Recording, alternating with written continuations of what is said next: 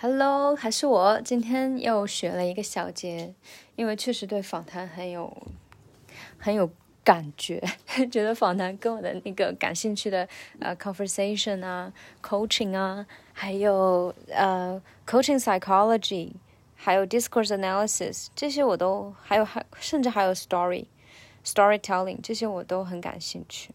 嗯，所以就是学到了这个访谈中的提问。如何让受访者敞开心扉？这是第二模块的第三小节，就是怎么样去提问。啊，其实是一个操练，就是上一节课学的是这个访谈中的一个大纲嘛。然后呢，这节课其实老师真的，陈晓明老师真的不愧是教育者出身，他就算是他他培训他也是很站在学习者的角度在考虑。他今天设置的这个练习呢，其实就是复习了上一节课的提纲，呃，然后把它操练起来。好，然后今天这节课呢，印象最深的是，是让我想到了很久以前看的一本蓝颜色封面的书，叫《故事》。那本故事呢，呃，那本书呢，就只让我记住了印象最深的一句话，就是冲突对推进故事的发展。就一般人是很很想要避免冲突的嘛，大家都很想和和气气的，不想有任何的阻碍，或者是。嗯，就是跌跌绊绊的，就想顺利嘛。但是恰恰故事是有冲突推进的，不管是你在拍电影，还是看小说，还是嗯，就是把冲突放大的戏剧，都是这样。包括人生也是这样。然后包括人其实是追求意义感的嘛。那那你的意义从何而来？其实也是从你能够把呃零碎的一些事情把它编织成一个有好像有一种逻辑或者有一种意义感的一个故事，这才能给人带来一种意义感，一种满足感。嗯，或者是一种圆满感吧。就只有你，你当当当你把一些事情 connect with the dots，然后你觉得哦，原来我以前做的 A B C D 看似不相关的事情，原来都是为了 E F 准备的。然后这个时候你就觉得哦，圆满了，或者说好像终于补充完整了，就有点像我们的人的视觉会不自觉的，就是会把一个呃，比如说呃颠倒的汉字，把它就是。就自动的已经把它掰开，然后理解它的意思一样，或者说我们人会把一个，嗯，就是比如说一个三角形，那它缺了一个角，但哪怕它那个角没有画出来，但我们看到它也会自动脑补成一个三角形，就像我们自己就是会，嗯，寻求这种意义感，把它补充完整一样。这个包括在 positive psychology 就哈佛幸福课那个心理学里面，就老师也提到过这一点，就让我感触印象很深很深，然后。那说这么远呢，其实就是想说，原来访谈就是今天这个，尤其是访谈这个操练给我的感觉就是，啊，原来我们这个研究者对访谈对被访谈者要做的事情，其实设一个局，或者说要事先做很多的工作，不断的去模拟，去去想，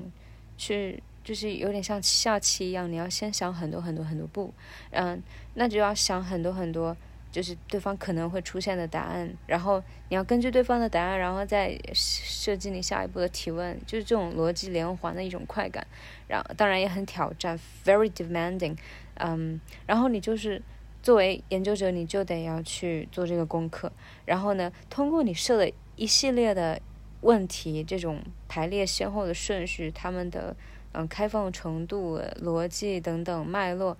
你得能够让。多多少少的让受访者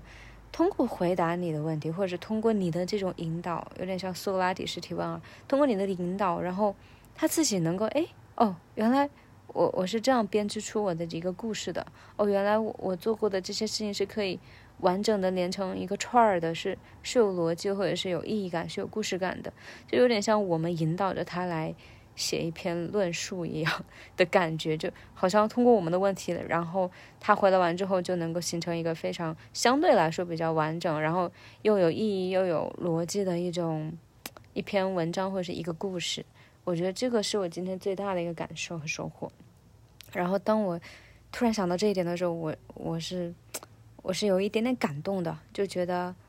还真的是很浪漫，就就真的是故事无处不在，意义无处不在，然后这种编织感，还有这种嗯设局、引导的感觉，真的非常的曼妙，当然也非常难就是了。嗯，这是第一个最大的收获。然后第二个呢，就是我发现我作为一个旁观者，我还是能够发现很多。就是问题。当然，我自己作为一个入局者，可能也会犯同类似的问题哈。就我能很敏锐的发现，嗯，那个老师是有表演性的，或者说那个老师带有太多的主观评论，啊，或者是那个老师太客套、太、太、太高台，也不是一定是高台，就是太多的赞美和太多的自说自话。这个我觉得在访谈中确实是不太应该存在，或者是应该尽可能的削弱自己的存在感。这个就跟我，嗯，前段时间也很感兴趣的 life coach，嗯，包括今天早上听的一个一个一个一个 coaching demo 的感觉是一样的，就是在教练里面这个职业里面，其实教练的职责也是像要弱化自己，然后不要觉得是自己。给对方提供什么实质性的信息或者解决方案，而是引导对方挖掘自己身上已经发生过的事情或已经拥有的特质，或者是拥有的潜力。就我们应该是一个，是一个削弱自己存在感的一个一个一个存在。嗯，我觉得，嗯，关于访谈者还有 coach life coach，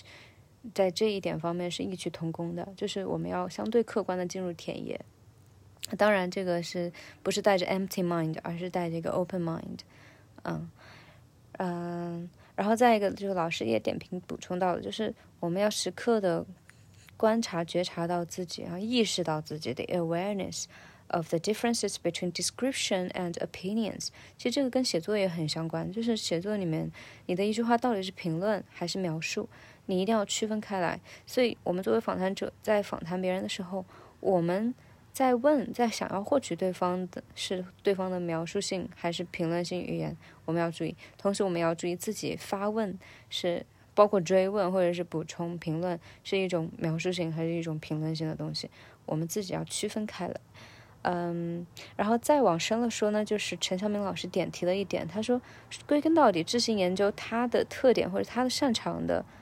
呃，或者说它的本质其实就是深不断深挖意义，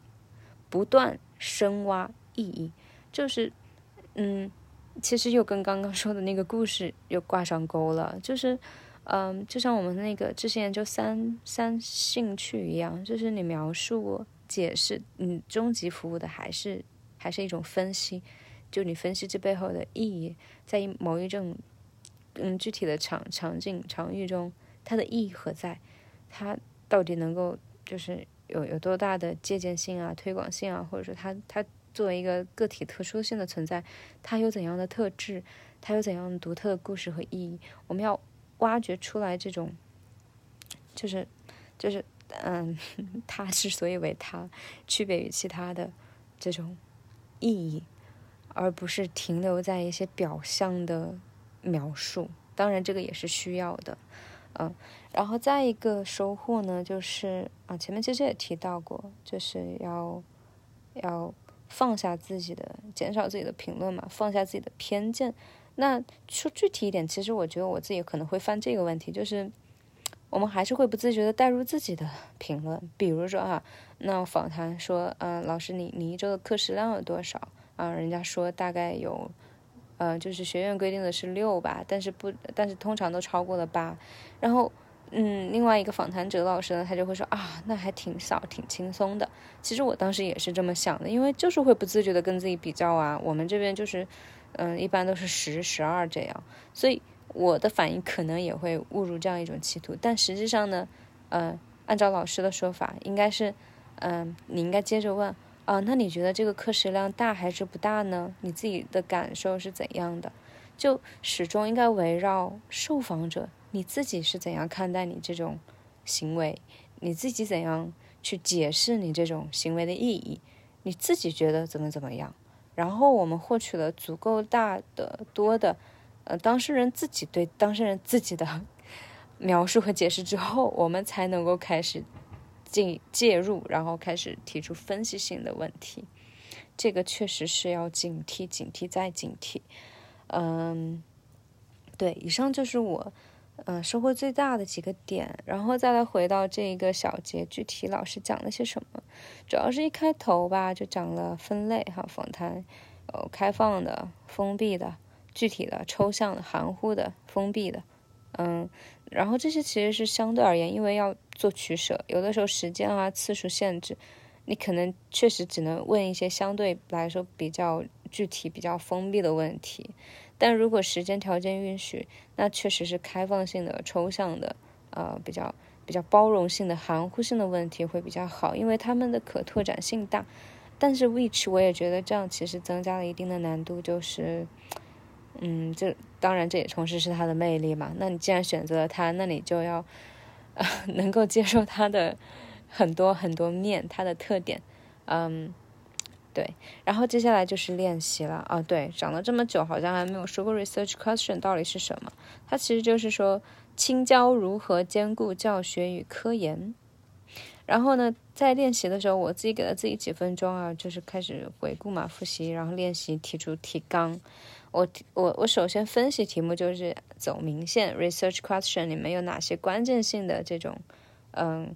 关键性的信息，就是。需要去构建这种理论性框架的，然后我就挑出了青椒，嗯嗯，还有这个兼顾教学与科研，然后然后同时我也想到了，就是嗯呃，针对这些关键词呢，要思考它的同级，比如说青椒，它的就跟他同一个呃 category 中啊，处于同一层级的，可能就是那种比较年长的呀。呃，没有科研压力压力的前辈啊、教授啊之类的，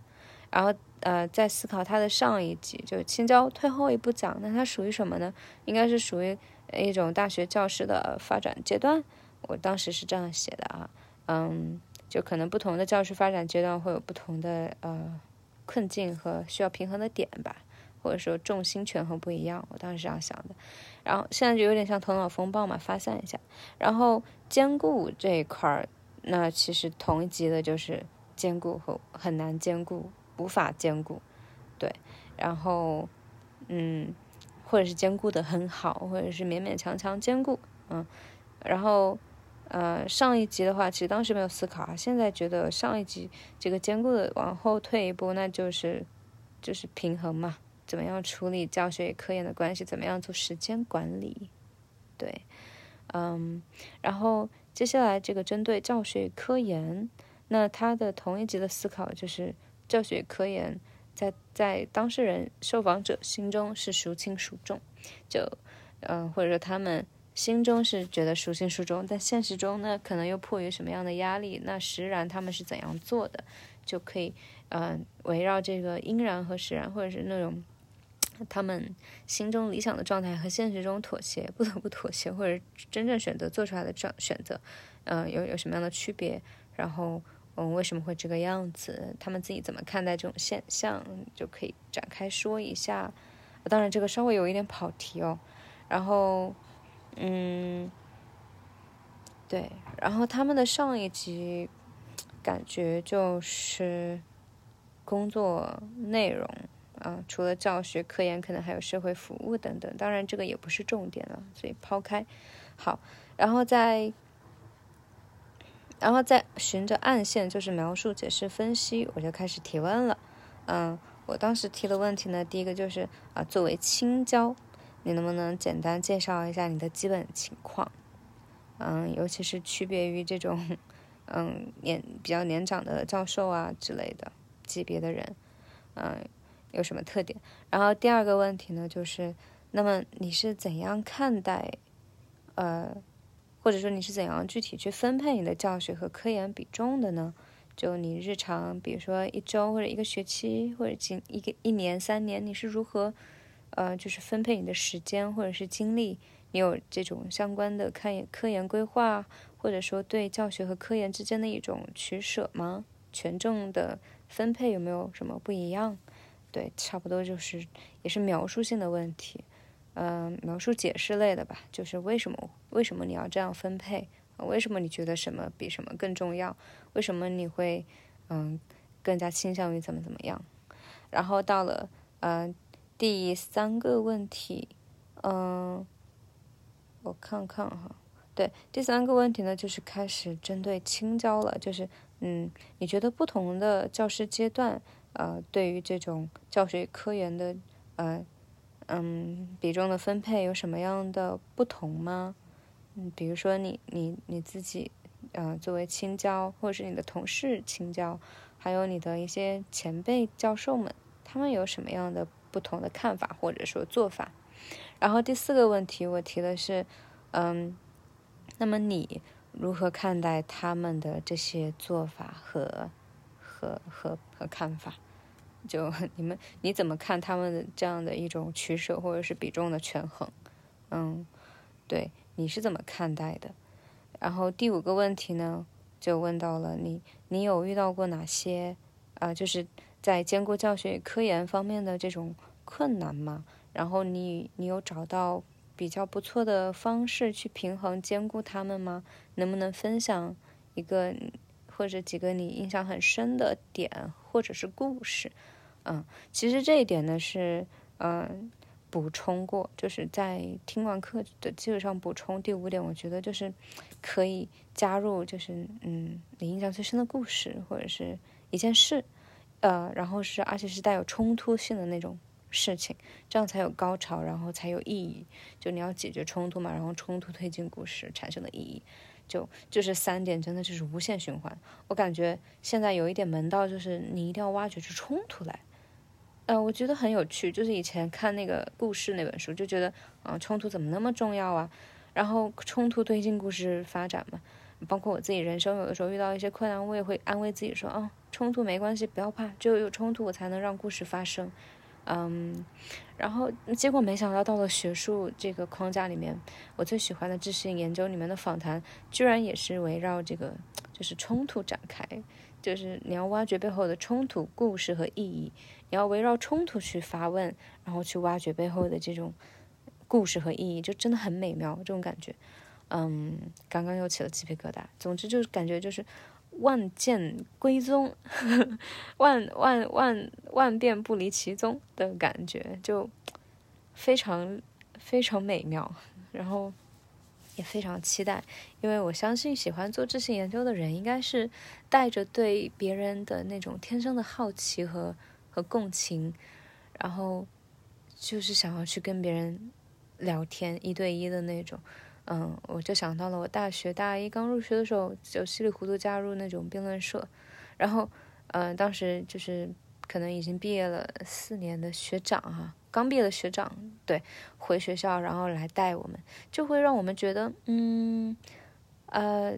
当时就是熬夜嘛，比较辛苦，然后就大家有了那种比较温馨的那种，呃，聊天的的。就真的是在外面坐着过夜的那种，就有了那种很难得的那种氛围，可以跟学长啊、学姐啊，还有同学一起聊天啊、促膝长谈的那种感觉。我当时就很不自觉的，就很自然的，就就问了学长，我说：“嗯，你当时是为什么，嗯，选择，嗯，具体的问题其实我也不太记得了，就可能就不自觉的进入了那种打引号的访谈状态，就真的就是对别人的一种。”好奇，包括我在工作之后，还有我自己在选择跨专业去继续读书的时候，我好像最关心的也是，嗯，发生的过的故事，或者是契机或者缘起，让你有哪样的 motivation 去做这样的一种很人生上还比较重要的一种选择，就会比较关注这些事情。嗯，对，说的越越说越偏，今天就先说到这里吧，谢谢。啊，对了，要补充一下，也是真的很谢谢陈晓明老师，还有安超老师，还有魏哥老师，真的能够毫无保留的去分享，而且真的很用心的去设计了